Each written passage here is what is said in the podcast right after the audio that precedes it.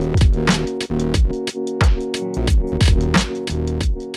Violencia por orientación sexual. Nicole Saavedra secuestrada, torturada y asesinada por ser lesbiana. Mujeres rurales e indígenas, discriminación, violencia e invisibilización. Violencia intrafamiliar. La justicia le creyó a Navila Rijo. La muerte de Joan es culpa de Chile. Madre clama justicia por violación y crimen de su hija DJ. A más de dos años aún no hay detenidos. Carabineros de Chile comete tortura y violencia sexual. El crimen en Maipú. Joven fue acusado de violar y apuñalar a su ex polola de 17 años y también a su Ex madre. De joven asesinada junto a su madre en Maipú confiesa el doble homicidio. Nicole Saavedra fue maniatada y asesinada por ser lesbiana hace tres años en Limache. Víctima de femicidio, había guardado mensajes de auxilio entre su maquillaje. Ayuda, estoy desesperada. Dramático mensaje de una mujer antes de ser brutalmente asesinada por su pareja.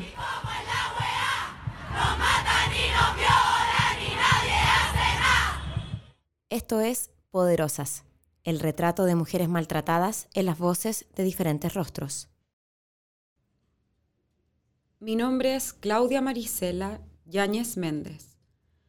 Tengo 22 años y el día 22 de junio del 2010 fui asesinada por mi ex cónyuge Dustin Casanova Torrijos, de 26 años, que me apuñaló hasta provocar mi muerte, para posteriormente enterrar mi cuerpo y quemarlo el día 24 de junio.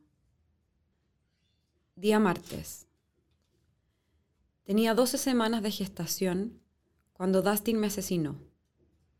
También un hijo de dos años en común. En la tarde me encontré con Dustin en las afueras del edificio de la gobernación de la provincia de Rengo, en La Unión. Él me invitó a su casa como a eso de las 2 de la tarde. Me dijo que si iba, me iba a pagar la pensión de alimentos que me debía hace tanto tiempo. Pero era mentira. Él me engañó. Me llevó engañada a un lugar que estaba completamente deshabitado. Cuando entramos a su casa, él tomó un cuchillo y me agredió propinándome puñaladas varias veces en el cuerpo, causándome múltiples heridas cortantes y cortopunzantes. 39 para ser exacta. Tres en la cara posterior del cráneo, ocho en el costado derecho del cuello, cuatro en la cara posterior en mi tórax izquierdo, y así suma y sigue. Esto me provocó un sangramiento masivo. Fallecí por una anemia aguda secundaria, situación que también provocó la muerte del feto que yo estaba gestando. Él después intentó desmembrar mi cuerpo, tratando de cortarlo. En ese intento, cortó la comisura izquierda de mi labio y la mejilla del mismo lado. También mis brazos, mi cara y mis piernas, para luego envolver mi cuerpo en distintas sábanas y frazadas, las cuales amarró y me enterró en el patio de la casa. La policía lo pilló el día 24 de junio, cuando él estaba prendiendo fuego sobre mi cuerpo. Todo esto para deshacerse de mí. Él tenía pleno conocimiento de la gravedad de lo que estaba haciendo conmigo.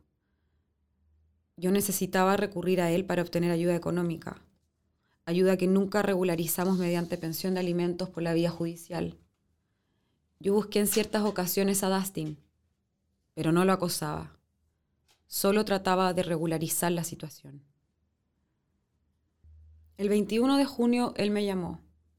Fue una llamada de 20 segundos donde él me dice que nos juntemos al otro día, que me entregaría la pensión que me debía y un taca-taca, porque se iría de viaje.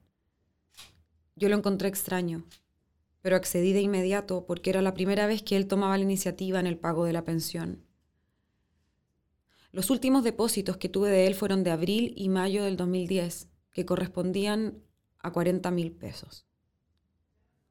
De hecho, el 23 de abril inicié mediación por alimento, lo que fracasó porque ese mismo día lo denuncié por violencia intrafamiliar. Yo medía un metro sesenta y pesaba 65 kilos. Mi cuerpo fue encontrado parcialmente carbonizado y con la amputación de uno de mis brazos. También el intento de desmembramiento de mi cuerpo a nivel del tronco. Dicen que mi muerte fue rápida, de 15 a 20 minutos. Al final yo ya no puse resistencia.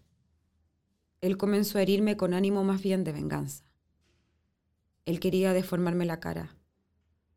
Quería dejar en mi cuerpo una huella de su crimen. La pareja de Dustin decía que yo lo molestaba, que ella sabía que él no cancelaba la pensión de alimentos y que también sabía de mi embarazo. Dustin siempre comentaba que yo iba a su trabajo o que lo llamaba mucho por teléfono, que eso le generaba rabia y que incluso cuatro meses antes de que me matara, él ya le había dicho a su pareja que tenía ganas de hacerlo. Ella le respondió que no se manchara las manos y que luchara por su hijo. Según el servicio médico legal, Dustin es un sujeto lúcido y que pudo entregar un relato de los hechos. En ese sentido, lo que él dijo es que estaba conversando conmigo y sintió la sensación de ser atacado por la persona que tenía al frente. Según lo que le dijo a los médicos, él había escuchado una voz que le decía que me crucificara y que no lo hizo porque no tenía clavos. Según los expertos, padece un cuadro ansioso, simulando síntomas psicóticos, pero descartaron la presencia de enfermedad psiquiátrica que afecte su calidad penal.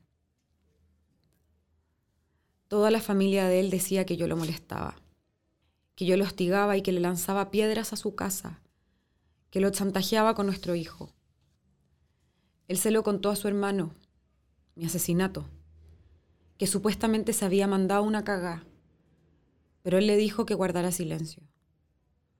Todos lo protegieron, sus papás, sus hermanos, sus amigos.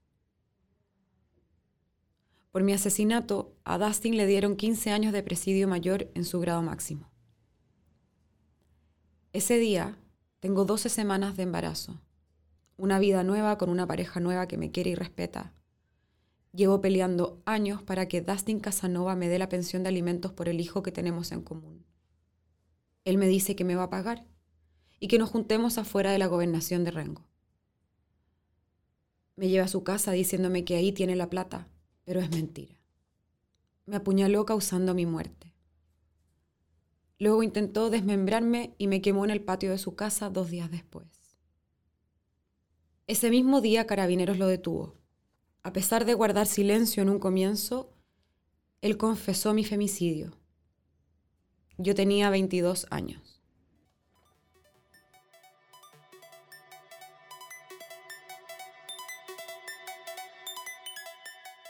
Te lo cuento yo, Camila Irané, porque Claudia Marisela Yáñez Méndez no puede y hoy recordamos su historia.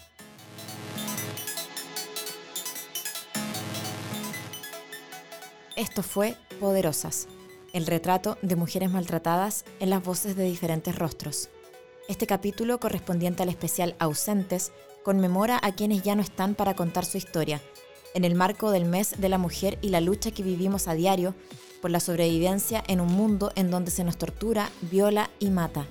La realización de este capítulo estuvo a cargo de Javiera Morales y María Fernanda Cartes. Agradecemos a Cassandra Biderman y Francisca Carvajal y por su lectura a Camila Irane, actriz chilena y mujer poderosa.